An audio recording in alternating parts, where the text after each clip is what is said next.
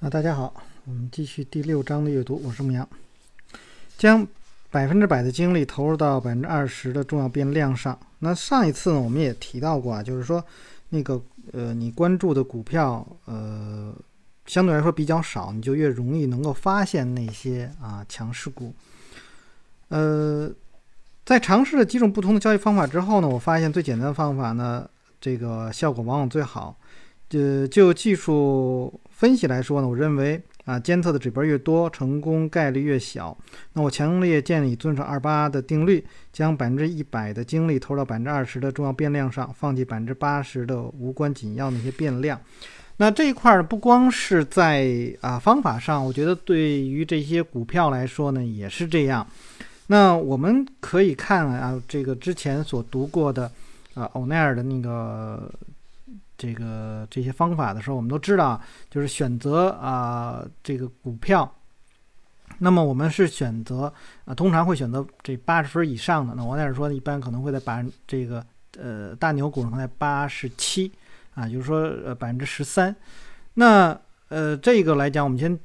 粗略定是一个百分之二十的这样的一个概念，就是全市场四千多只股票，那么我们能够去关注的，对于从强度的角度来说呢，应该是八百只股票啊。那么，呃，其他的那些股票呢是不值得去做，有三千两百只股票实际上是不值得啊你去关注的。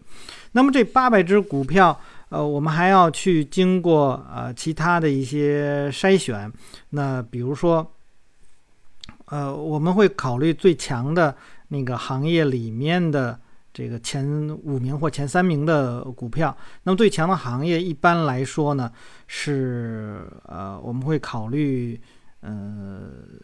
按照三级行业吧，三级行业一般是在两百个行业左右。那么是在这个行业里面考虑啊，前面有八十呃四十个行业，以及后面有四十个行业，这这两边都值得去看。啊，因为有的时候会的市场的轮动呢，可能会从底下走，但重要的是看那个最强的呃四十个行业。那么那四十个细分行业的话，每一个里面，假如你挑选了三到五只股票的话，呃，也就是两百只啊，就是说八百只股票里面，实际上你最重要去看的实际上是两百只股票，然后这两百只股票应该是符合啊。那个基本面是比较好的啊，这种情况。那么在这两百只股票里面，我们还要去啊利用一些啊形态进行交易。那么这些形态产生，然后比如说它的这个啊 RSI 是不是在创新高啦？然后呃是不是在放量啦？等等等等这些。那么呃每天你关注的股票也就是那么十只左右啊，有可能可能连十只都不到啊。这个是。呃，能够让你迅速的把目光集中到非常非常呃窄的一个范围里面。当你集中到那个范围里面以后，那么你对呃股价的运行就会特别的了解，因为你熟悉了啊就可以。当然，我们这里并不是说去买你熟悉的股票，不是这个意思，是那些股票他们的走势，他们每天的这种啊波动的这种性格来说，那么你是容易掌握的啊。啊，在非重要信息上投入的时间越多，你的大脑被可怕的呃分析瘫痪症占据的可能性越大，你就会他们就会让你的努力付之东流。成功交易并不需要你不停的收集印证啊其正确性的证据，而是需要你把有计划的审视那些最基本的要素，同时呢忽略那些其他这个无关紧要的信息。呃，我给新手的建议就是找到属于你自己的最基本的投资策略，并坚持到底，忽略其他的干扰因素。你坚持的时间越久，效果就会越好，你也就会越能越可能成为这个领域的专家。记住这一句话：减少关注点才能提高收益率。那么我前面也提到过啊，呃，去年呃，我花了两个月的时间啊，开了一个课程啊，我我对我那个课程呃。我并不是太满意啊，虽然在那个课程当中，我们分析了很多的股票，然后用这样用我在课程中讲的方法，找到了今年非常多的呃这个非常强的一些股票啊，比如说什么三一重工啊，什么这个宁德时代呀，呃比亚迪呀等等等等啊这这类的股票，但是呃我并不满意，我为什么会不满意呢？这前面实际上在。读书的时候我也提到过，我可能呃提供了太多的方法啊，那么我会把我觉得呃很多很多的呃优秀的方法都拿出来，但是我会发现呢，呃学生在学的时候，由于这个呃掌握的这个方法非要非常的多，然后呢他们并没有还没有在这个过程当中去呃构建出一种逻辑，也就是说，我今天实际上给。给一些人举这样的一个例子，就是我们可能分析一个啊股票，我会有第一步，那么关关注啊，比如说呃 A B C D E 啊这五个条件，然后呢呃再到第二步，第二步的时候你可能又关注啊 A B C D E，但这里面可能一里面就有 A 这个条件出现。呃，二里面呢可能有 C 的条件出现啊，这个不知道是哪个，反正是每一步里面会有你要关注几个点。但是呢，真正你碰到那只股票的时候，你就可能会只有一一条啊，这个符合呃要求。这样的话有五步，那么实际上我们关注的条件在这个过程当中，你每一次每一步里面只关注五项，然后下一步前面那五项你不用看了啊，你直接看看下面这个，那么也有一项是应该是。呃，能够满足的，这样的话，五步下来你也就关注了五个点，呃呃，不需要你太多的记忆。但是在你逻辑上没有呃构建出来的话，那么你可能记忆的是这个事情有啊这个五步啊五步这个没问题，然后五步里面各有五个要点，那么实际上这就变成了二十五个要点。如果你这个时候去记二十五个要点，就变得非常的多啊，肯定是记不住。那么。我说呢，实际上是逻辑没有构建出来。那么由于这个过程当中啊，很多很多方法，那么他在不停的反映这个方法行不行，那个方法。那么在他选股的时候，也会是，呃，是这个方法了还是那个方法？其实不如啊去，呃，找到更少的这个方法。比如说，哎，我就是。呃，这一个课程我不要讲七八个方法，我就讲两个方法。这两个方法是最容易出现，然后呃最能够体现出这种交易思路的，我我觉得就好了。那么呃经过一段时间的训练以后，这两个方法你熟了，然后再去学其他的方法就会更好，因为那两个方法你就会很专注于这两个方法。那么这两个方法已经能给你带来收益，你已经有信心了，那么呃后面就。比较容易啊，继续的这个学习或者说增长你的经验，但一上来可能就七八种方法，呃，不知道哪个是重点，应该去怎么样去做啊？不同的市场状况应该怎么样去做？那么反而啊，看起来好像课程很丰满，但实际上。它的这个效用并不是非常的好，这个是既然我在给他们总结的时候，我我后来是说了这些问题啊。那么我给大家也读一下，今天啊这个学生他是这么说的啊，他说，他说我发现，在学了这个课程以后啊，那个这个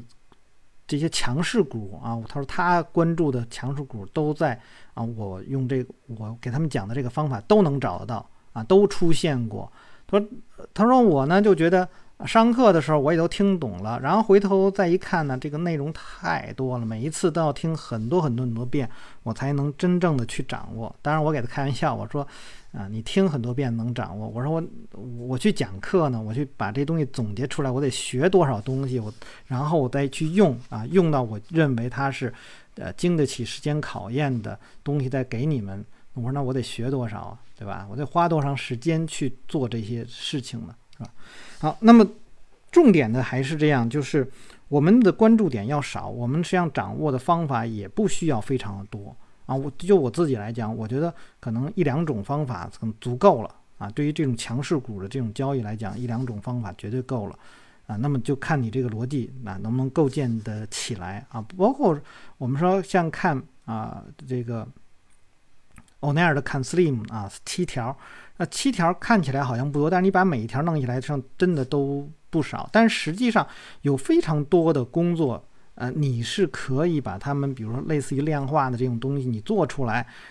然后让他们在就是每个月也好，每周也好，你去做做这样的一个工作。但等到你去交易的时候，实际上你的工量是非常非常少的啊。最近也是经常在群里头去。去去贴啊一些呃我们前一天所选择的股票，然后今天会什么什么样的变化？我说很简单，我就是拿成交量啊，做一个排名，呃，哪些成交量先放量，我就去，然后并且它是上涨的，我就先去做哪一个。那么可以看到，这个过去的这两周里面，所有新放呃这个放量出现上涨的股票，都出现了非常非常好的涨幅。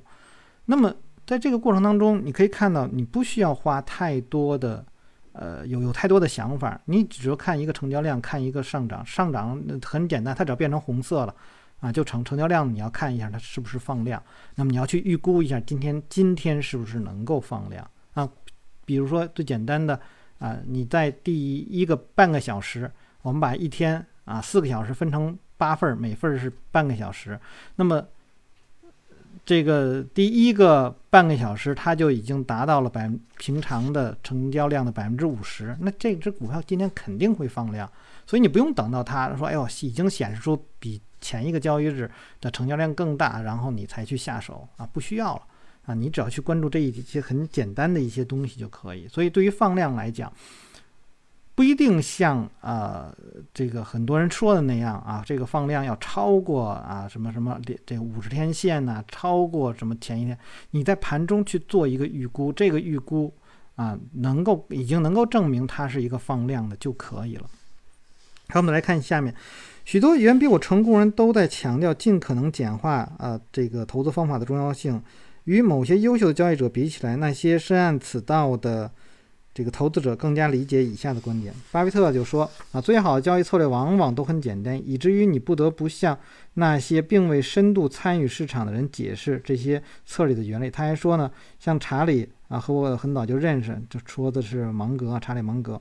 那么，要保证我们投资生涯中做出的数百个决策都是明智的，很不容易。因此呢，我们采用的策略需要，呃，我们足够的明智，也但也呢，无需每次都正确，少数几次啊便可以了。实际上呢，现在只要每年做一个正确的决定，我们就满足了。那么达瓦斯啊，箱体理论的达瓦斯说，你会发现最简单的方法总是最奏效的。好，这里面又提到了我们前面提到的啊，交易大师马克米勒维尼。那么收窄关注具有。这个神奇的力量，那么收窄关注什么？VCP 啊，就是你去看这个形态就可以了。重点是成为某个领域的专家，对某种风格或策略了如指掌，然后在此基础上建立自己的投资体系。投资者在陷入困境时总是轻言放弃，举棋不定。试想一下，如果篮球明星科比啊，每次比赛都遭遇挫折时，就转而从事其他体育项目，或是。呃，这改打其他的位置，那你怎么能够提升自己的这种技能呢？成为呃这个一代投这个投资巨星呢？啊，这个我们都知道。所以说刚才我为什么前面花那么多时间我去讲讲这个事儿，就是理清思路以后，然后专注于啊，首先你选股选的就不多，然后你每天去关注的这个这个量就会非常少，然后再加上一些啊，我刚才我提到价格上涨啊，这个放量上涨，放量上涨是为了什么？啊，放量上涨是告诉你现在的需求进来了，需求战胜了供应，啊，当然前面有人说，呃，是不是单纯要这一个就可以了？肯定不行，对吧？前面我们要看的供应是不是匮乏了，那么它的这个市场强度是不是足够了？它的趋势状态是不是可以了？它所处在的行业是什么？大盘现在是什么？这些实际上是你之前或者前一天都应该去做的事情。啊，或者你每周啊都需要去去做一些这些事情，然后前一天都会做好这些准备，然后这样的话，你才可能在盘中我就关注很少很少的这种信息。当你关注很少的信息的时候，那么你就啊很难有什么说我犹豫了什么这个了那个了，就变得比较少了。好，海龟大师啊，这个费斯啊，那么他说呢，人们总是倾向于相信复杂的想法比简单的方法这个更好啊，因此呢，很多人这个难以理解为何啊丹尼斯。呃，能够仅凭几个简单的交易法则就赚到了数百万美元，人们很自然地认为他一定掌握了什么大秘密。我认为人们之所以有这种想法，或者人们对复杂性的需要啊，都是缺乏安全感造成的啊，这导致他们试图以某种方式来证明他们与众不同，因为掌握某种秘密知识让我们自己感觉很有特别。而这种感觉啊，是仅拥有简单真理所无法给予的。因此呢，这种心理驱使啊，我们相信自己具备某种特别的知识，以证明我们高人一等啊。我们的自尊不满足于仅掌握那些这人尽皆知的真理，掌握秘密是一种自尊的需要啊。实际上不需要啊。这个实际上啊，这个最近为什么我在读书的时候，我我说啊，我读这个欧奈尔的书，以前啊，第刚开始时候接触的时候，我觉得哦，它是一个呃不错的一个系统。但是我把他的书读完了以后呢，呃，我觉得它就是一本说明书，他是在给他的网站或者说他的这个数据库在打广告。但是后来我会发现呢，不是这样啊，因为当我去理对他东西理解的更多的时候，我觉得这本说明书足够了啊。呃，就像我最近一段时间，很多人在问我轮动图怎么做，轮动图的这个公式怎么怎么做。然后等等等等等等啊，那么包括今年也也还有啊，这个朋友在我的群里头去说啊，轮动图怎么怎么样去这个用 Excel 啊，怎么怎么怎么样？呃，我就跟他说了这样一个情况，就是呃，你自己最好不去弄这些东西，因为因为你会很麻烦。啊，就是你要，比如你在一个 Excel 里面去弄，你要导数据啦，然后数据的的这种更新啦，你要去换数据了，等等等等，啊，那么他说呢，说我就想比较一下啊，几种版本的这个计算方式啊，到底哪个好不好？我跟他说的重要的一点就是逻辑对就行，不需要你的计算的方法和别人去做对比，啊，这个之前有一个呃学生也是在要。就是总是来问我啊，这个轮动图的具体的计算方法怎么怎么怎么怎么样？我说不需要，我说就好比啊，现在大家问我问大家这样一个问题：用 EMA 指数移动平均好呢，还是用简单的啊算术平均 MA 好呢？还是用加权了的这个 WMA 好呢？还是用自适应的 AMA 好呢？啊，这是几种很简单啊，这几种呃常用的计算均线的方法，哪个方法好呢？啊，这个判断一个东西好坏是看逻辑，而不是说，啊，我们说，哎，用这些呃东西来讲判断啊，有的这个反应速度快，有的反应速度慢，反应速度快或者反应速度慢，并不能说它好，啊，反应速度快，它还能可能还说你的毛刺儿多呢，是吧？就像我们说用一分钟图好呢，还是用日线图好呢，对吧？一分钟图它当中你要看 K 线的话，毛刺儿肯定多。啊，这个日线图就是能够去消减很多，它关注就是四个特殊价格，啊，高开这个开高低收，它就是四个特殊价格。那你说周线呢？周线是在另外一个呃时间结构上的开高低收，它也是就是它是慢慢呢，我们还说它可以稳定呢，对吧？快呢？你说哎呀，这个周线没有日线快啊，快就一定好吗？快你犯错的可能性还多呢。对吧？那么你说这个慢好吗？慢你可能你承担的风险还大呢，对吧？这个都两说，所以这个没有什么好或者不好，就是主要还是看你的逻辑对或者是不对，对了就行了啊。所以它这里面所提到的就是，啊，这种呃，很多人希望复杂方法或者说秘密的方法呢，呃，就是实实际上是要总是想给自己一个安全感。实际上很多东西都变得很简单，你去做的时候啊，用的时候都是很简单的事儿。股票走势图就是大众的心电图。那我喜欢看趋势图啊。人们在呃股票走势图中看到的这个随机线条，在我眼中呢是就是预示可能性和这个潜力最可靠的模型。这是为什么？大家看啊 K 线图上你会看不会看？就像当初我开始学习这微科夫方法的时候，那我看到的很多的就是呃呃单一的成交量对于这个 K 线上的这就是一种表现。啊，大 K 线、小 K 线啊，高成交量、低成低成交量，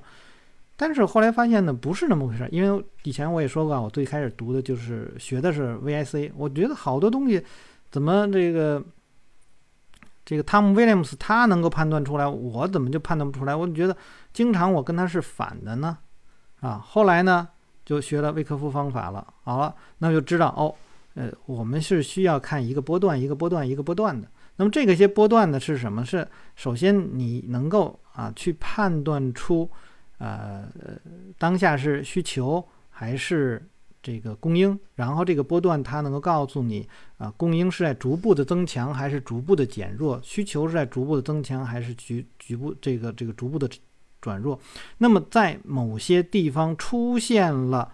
啊，这个需求很强，然后趋势也起来，都作为一个确认之后，那么再出现供应匮乏，那就是我要去做的，我就可以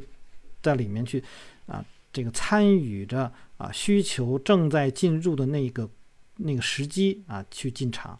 我未必说我一定要在这个呃需求区里面去做，我可以在需求需求区外面去做，但是我要看到的过程是什么过程？不是说看到的那些 K 线呢，看到的那些成交量，而是看到了这种推演过程以后，我才会去找那个具体的啊，这个很明显的啊，通过成交量和 K 线的这种幅度啊，收盘价的位置啊，通过这个很明显的这些东西来。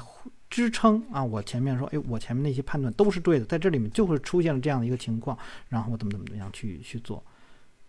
那么，在我没有看到这个时候，我觉得啊，当时我看到很多人类似去做类似的分析，我觉得这不可能啊，啊，因为什么呢？我看不懂，不知道应该怎么样去看，所以觉得人家做的是不可能的。当你学会了这些之后，你知道哦，他是这样的一个逻辑去做的时候，那么你看到的时候，哦，他每次都是这样去做的，然后这个东西就对。啊，包括我们在之前啊，我给大家读那个马克米勒维尼的书啊，我要这个像欧奈尔信徒一样去交易的那个那些书，我都会有我自己的呃这种看法。那我可以大家可以看到啊，我每次交易的很多位置啊，和那个作者的位置是不一样的，但是没有说谁对或者谁错。我每次所用的方法啊，那么大家可以看到啊，具有一致性啊，我每次提到的就是那样几点。是吧？那么他们提到的也是他们所关注的那样的几点。有的时候啊，他们可能啊能够获得更多的收益；有的时候呢，可能他们失败了，但是呢，我那一块我就没做。啊，这个东西我觉得就是你把逻辑掌握好了，你的思路能够理顺了就可以了。所以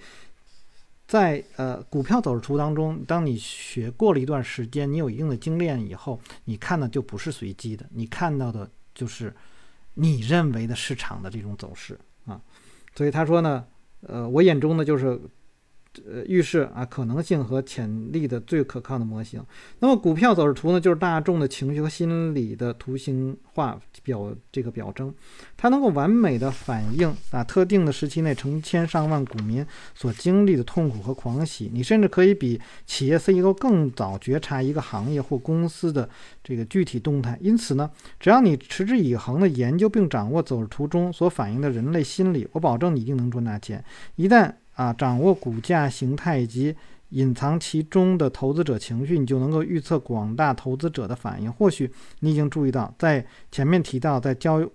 这个我提到的啊，在这个交易空档期，我觉得都是许多有关心理方面的书。我认为，一旦掌握了交易的基本技巧，就应该迅速啊，这个转换关注点，将全部精力放在学习和掌控自己的情绪，以及培养预测他人情绪和心理反应的能力上。这一块呢，我还不是说特别的完全的认同啊。我觉得，呃，这些方法呃会了以后呢，那么应该转向的是，呃，我像我在自己来讲，我看多更多的是经济周期的这个事情啊。就像我今天读书的是二零二一年的一月四日啊，那么在呃这个假期就是新年的这个假期里面呢，我写了一篇，你会不会啊看这个轮动图？那么。我我给大家去解释了一下轮动图应该怎么样去做。轮动图实际上更多的它反映的实际上是一个经济周期呃的情况。那么在经济周期当中有市场的这个各个行业的轮动。那么你看到了这些东西以后，你就能够对于市场大致的走势有一个初步的判断。啊，我我我那天我刚写完了以后没多久，也就是一个小时吧，就有一个应该算是这个。粉丝啦，或者是订阅户，啊，这这么一位朋友，他就问我啊，那么是不是判断当下的市场是啊经济周期的上升期的中期？我说对呀，就是现在就是这样，因为呃这个这大家听我读书啊，你按照这个时间来讲，我前面呃一两个月呃我也一直在说啊，这是一个上升期，那现在还没有到过热期啊，还没有没有到，所以。那么我们知道这是一个上升期，这是一个过热期，那么你就很容易能够判断出大盘更可能的是创新高，而不是创新低。所以当大盘出现了一些，呃呃，可能风吹草动啊，短期的对于呃，这个这个市场来讲，空头有利的这样一信息，你都知道这是短暂的，下跌是给你更好的入场机会，给你风险更低的入场机会。因为什么？整体的市场向上的可能性非会非常的高，当前的向下就是一些毛刺儿，就是一些噪音啊。那么你要如何去利用这些毛刺儿，利用这些噪音？所以你想。一我一篇文章写完了以后，只是在一个小时之后，那那有人就已经能够知道哦，我应该怎么样去用轮动图来判断这些东西了。我说这些东西可能对于很多人来说，啊，对于一些经济学家来说，他们可能要，这这个讲的很高深，可能会出一本书啊什么的。我写了可能就是几百个一一一两一两千字啊东西，那你就能够反映出来。因为什么？你是建立在基别人的基础之上的啊，我。这个这个市场轮动的这一块不是我发现的，是很多国外的人都在去讲一个经济周期之后轮动应该是怎么样的。这个是一看资金是怎么样从上游到下游的这样一个过程啊，是吧？通过不同的行业的这种表现，那么这个就是像达里奥他所说的经济周期是如何运行的，就是像机器一样。所以这些你不需要再去说想，哎呀，我怎么我再去发现这些。呃，规律不需要我们看到的市场的表现，市场的表现和他们已经发现的这种规律相吻合，你就能够知道当下的一个情况。所以这一块呢，我说，哎，当我们能够知道市场是处在这样的一个周期状况下，那么，呃，人的这种情绪就很容易能够你就解读出来了哦。你知道他们到底现在是干什么？当百分之九十九的投资者都把时间放在啊搜集某几个。个股的文章、报告和新闻简报的时候，你只需花几分钟开始走势图啊，背后隐藏投资者心理，就能获得大部分有用的信息。以我亲身经历为亲身经历为例，呃，二零零三年，呃，这个苹果电脑公司的股价呢只有八美元，虽然暂时呢没有找到买入该股票的理由，但从其走势图可以明显看到，该股即将走出啊出现变盘。在本书后面的章节中，我将详细描述2003年以八美元价格买入这个 Apple 这个前的这个思考过程。我从走势图中可以看到股价的整体前景，而普通投资者往往是要在数月甚至数年以后才能看清这一点。因此，你必须尽以所能搜这个搜寻市场提供给你那些最强劲的走势图啊，这个走势形态图。只有看到一只潜力股的走势形态后，你才能。开始啊，这个搜寻该股票基基本信息，其他的任何方法都无异于啊本末倒置。利用这种方法呢，我每天都可以浏览几百只股票走势图，从而发现一两只潜力股。在市场中充满着这狂喜情绪的异常时期，从浩如烟海的个股中发现几只价值股，会让你持续数日或者是数周，犹如大海捞针般的梳理工作变得有意义起来。股票走势图可谓一图抵千言。那么在走势这个分析图表的时候，一般不会关注啊这种间根线呐、啊斐波那契的回调啊、随机指标及其他一些自命不凡的技术指标。虽然呢，当我在确立市场这个顶部或底部的时候，可能啊会用不少技术指标，呃和更为重要的情绪指标，但我发现大多数技术指标呢，在很多的时候都是没有用的。通常呢，只有在某只股票出现剧烈波动的时候，我才会重视这些指标。被我视。视为竞争对手的成千上万投资者始终，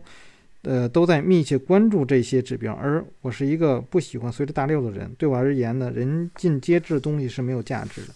为什么这些技术分析的指标会变得没有用？那我们从啊几个从从这样一个角度来说，大家用到的所有的这个技术指标，它又有一个参数，那个参数就像就时间参数，它告诉你它统计的时间的这个范畴是多少。啊，比如说我们常用的啊，那个呃 K D 吧，K D J 啊，一般常用的九九三三，那它统计的实际上就是一个九天的这个范畴。那好了，我们现在统计了一个啊五十五十天均线，那它告诉你就是五十天的这样的一个范畴。那么这五十天范畴的这种变化从哪来？实际上是从第一根，我们用简单移动移动平均呢。第一根和最后一根 K 线的进出来告诉你啊，你只要说啊后面进的比前面进的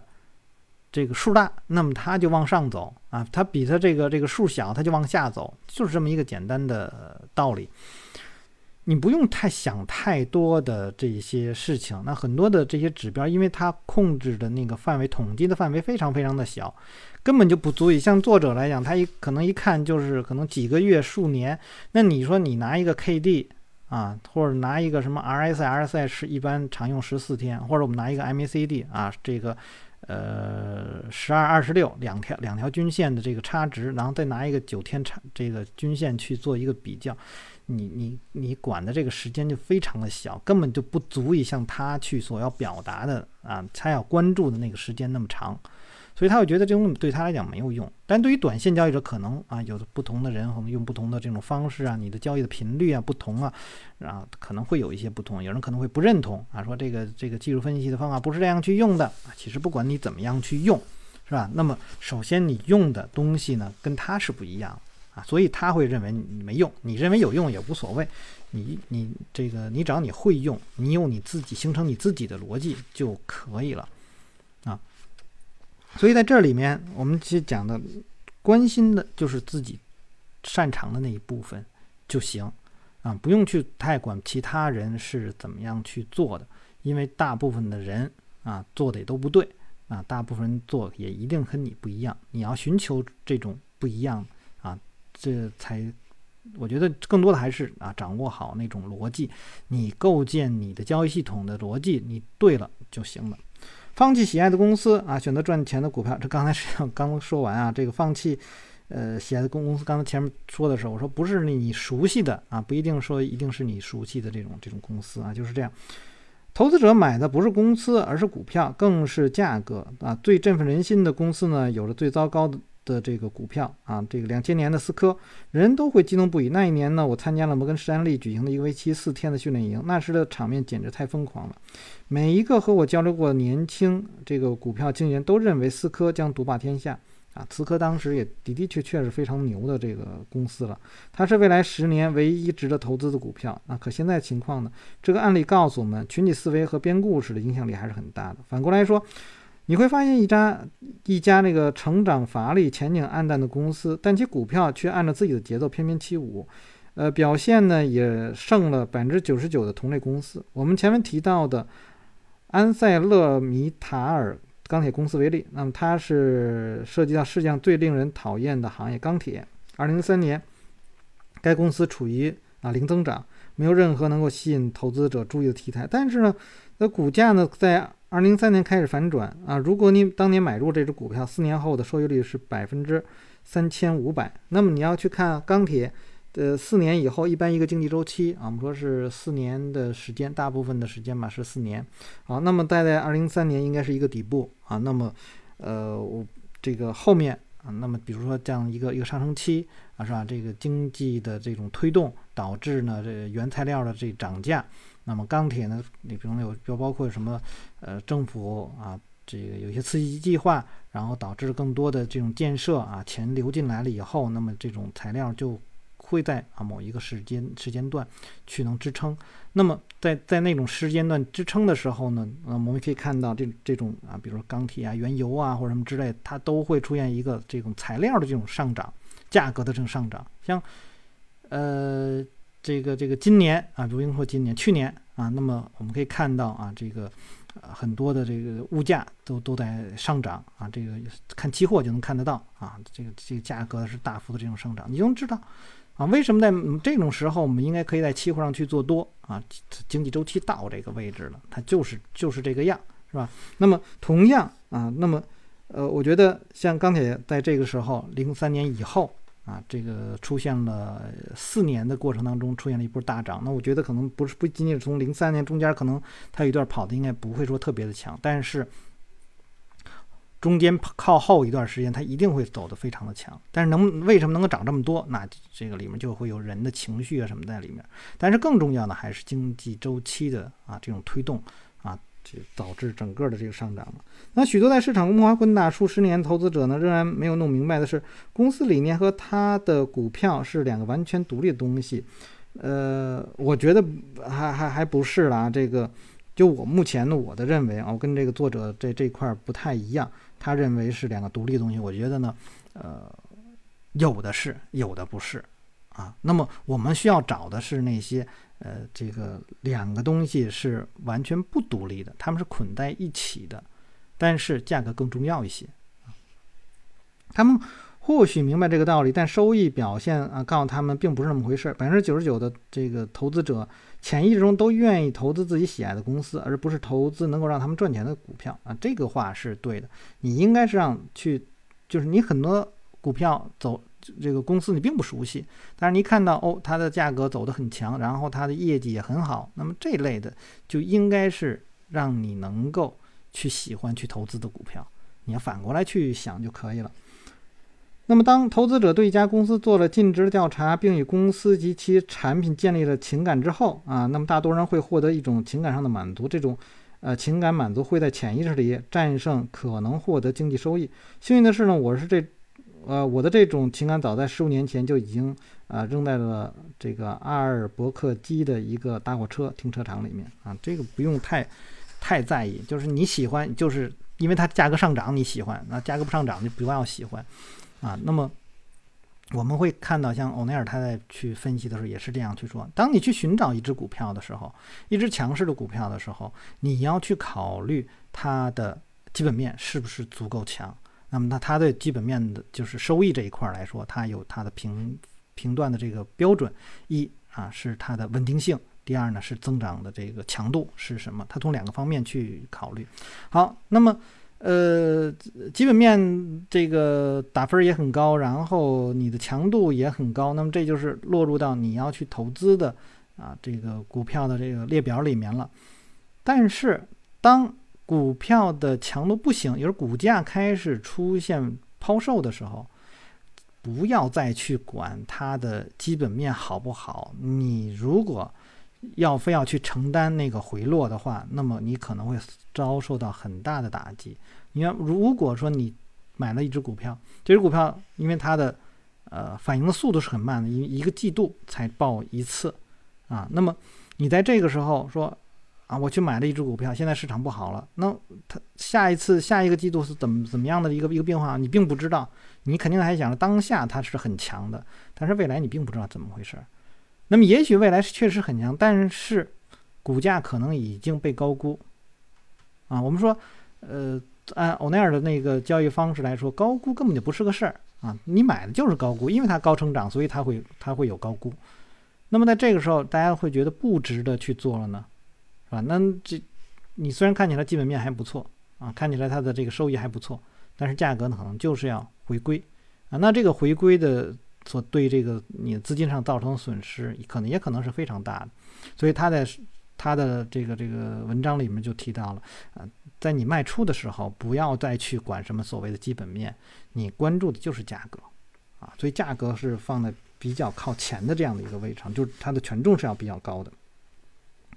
好，这种方法在每个国家都适用。普通投资者呢，将他们辛苦赚的血汗钱投入到国外市场，仅仅因为有人向他们描述了一个美丽的故事。该国拥有丰富的资源，或者上亿人口足以在未来几年支撑起股市的上行。以中国为例，十呃一六十六年前我在中国旅行时，没有几个人了解这个国家。中国没有任何故事可讲，但它的股价形态是具有一鸣惊人的潜力。在接下来十二年里的上证啊，涨了百分之一千两百。另一方面，我们再来看看2008年的情况。这一年，中国故事这个精彩纷呈。现在呢，中国，呃，值得一提的故事更多。但是我们清楚看到股市的情况。那么他这个书当时写的呢，那个那个时间点，那就是从六月二十四一直跌下来了。那这这个这跌的是非常的惨的。首先，投资一只走势图漂亮的股票，然后静观其变，或许这个啊是有着动人。故事股票的未来更加精彩。更好的情况是你买进的股票还有一个秘而不宣的故事，它能够让你在通往财富的路上啊一路前行。无论好坏，都不要过分关注具体的公司或者是国家，你关心的只是啊能够让你获利的价格和股票。好，那我们呢就完成了第六章的阅读啊。这个这一章呢又是说了好多题外话，但我觉得都是很重要的。啊，这是我这本书，我觉得挺好。那我我说题外话多呢，是因为读起来非常的顺啊，那么才会有很多让我能够想到的这些事情，或者说能够有一些类比啊，或者是相似的事儿啊，和大家去分享。那所以这本书应该是是不错的一本书。